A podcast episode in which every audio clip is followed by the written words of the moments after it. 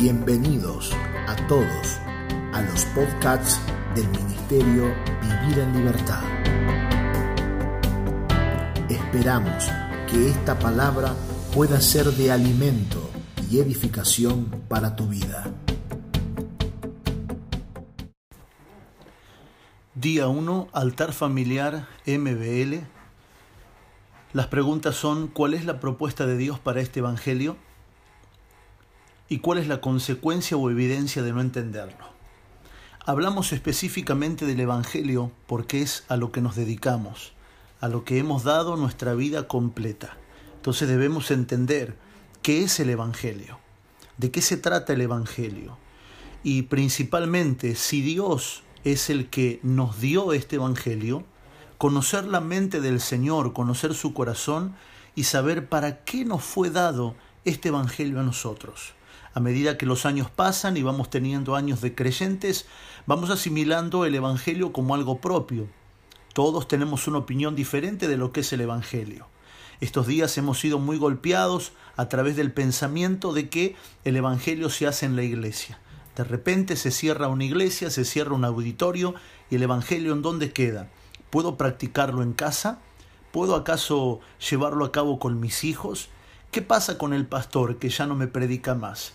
¿De qué manera puedo sostener una vida de manera online eh, a través de las redes sociales, con la pastoral, con los hermanos y con la iglesia? Por supuesto que en nuestro caso sabemos que no es para siempre.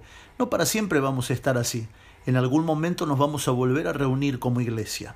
Pero es importante tomarnos este tiempo para preguntarnos y poder contestar esta pregunta. ¿Cuál es la propuesta de Dios para el Evangelio?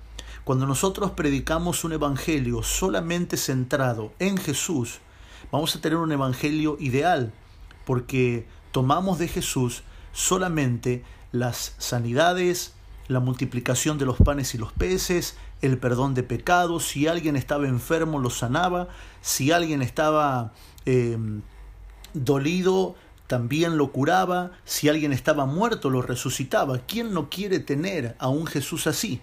¿Quién no quiere tener a, a alguien que le solucione los problemas?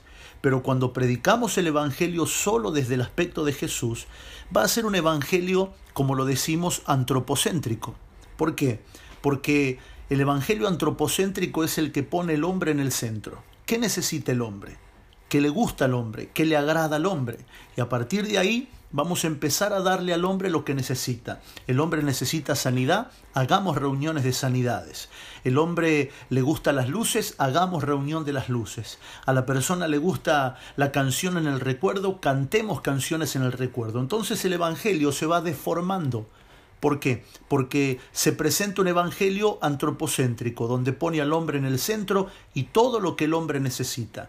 Y si bien Jesús, cuando vino a la tierra, suplió las necesidades de la gente, vemos si somos específicos y si somos sinceros con nosotros mismos y si realmente hemos leído la Escritura, vemos que Jesús no suplió las necesidades de todos.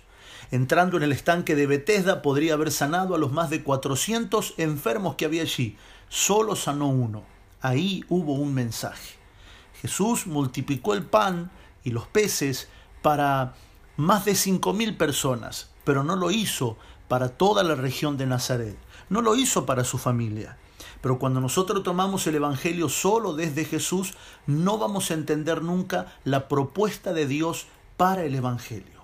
Por eso me agrada leer en Mateo capítulo 4, verso número 23, donde está una de las primeras menciones del Evangelio, donde Jesús predica a las muchedumbres, a las personas, y dice Mateo capítulo 4, verso 23, que recorrió Jesús toda Galilea, enseñando en la sinagoga de ellos y predicando el Evangelio del reino, y sanando toda enfermedad y dolencia en el pueblo.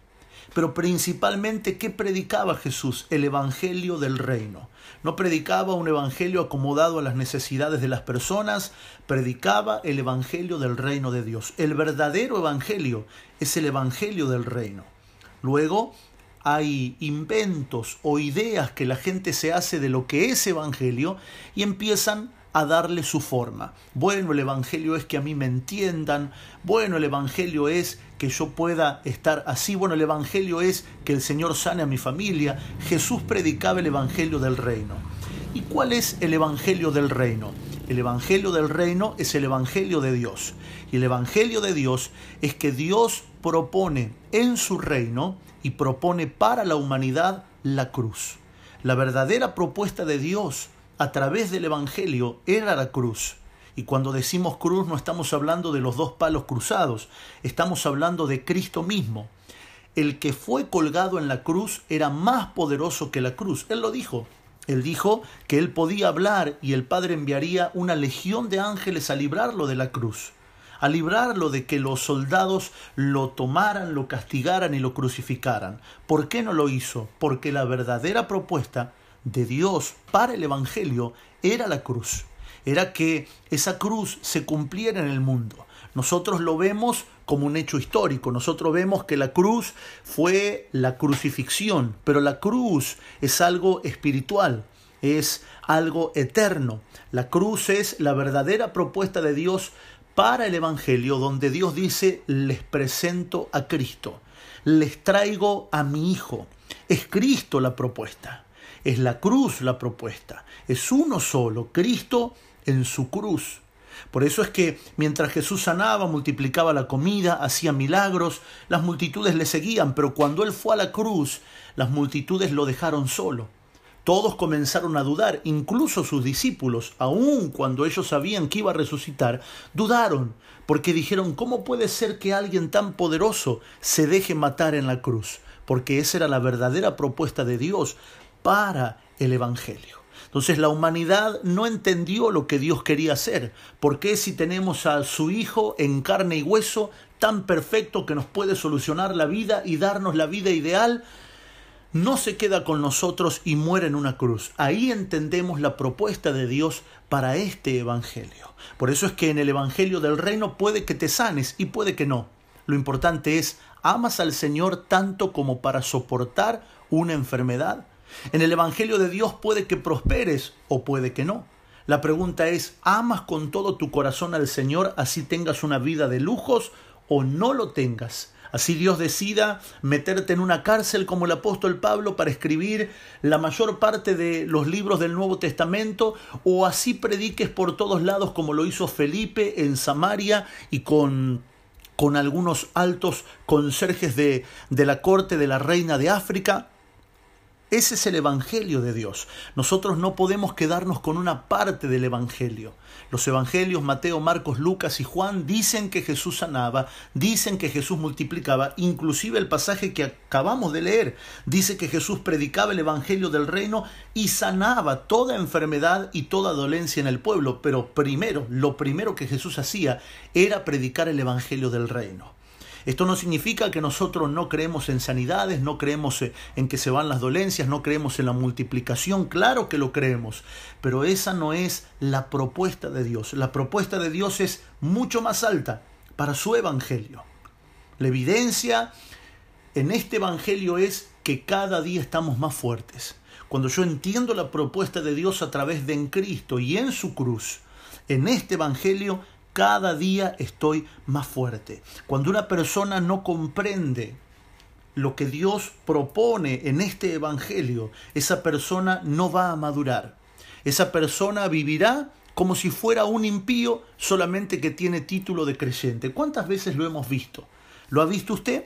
Personas que dicen ser cristianas, pero con su vida avergonzaban a Dios. ¿Cuántas personas han sido testigos de eso? De tener vecinos supuestamente evangélicos, de tener pastores que deberían ser evangelio y ejemplo y avergonzaron al evangelio y muchas personas no quisieron conocer a Dios por eso. Por eso es que el evangelio de Dios puede sanarte y es posible que lo haga, pero también puedo convivir si Él decidiera nunca sanarme. ¿Por qué? Porque al entender el Evangelio de Dios, lo que me llevará será a crecer, a madurar. Estaré firme, estaré fuerte en la roca. Tarde o temprano ocurrirá o no ocurrirá. No es mi prioridad mi comodidad. Lo más importante es que su evangelio sea conocido como debe ser conocido. Mis generaciones están seguras en Él, mi vida está asegurada en Él, en lo eterno, en, en las verdaderas riquezas, por lo tanto, creo en el Evangelio del Señor.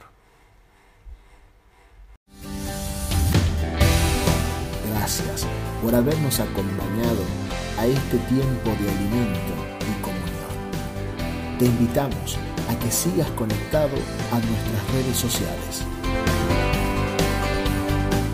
Facebook.com barra Vivir en Libertad.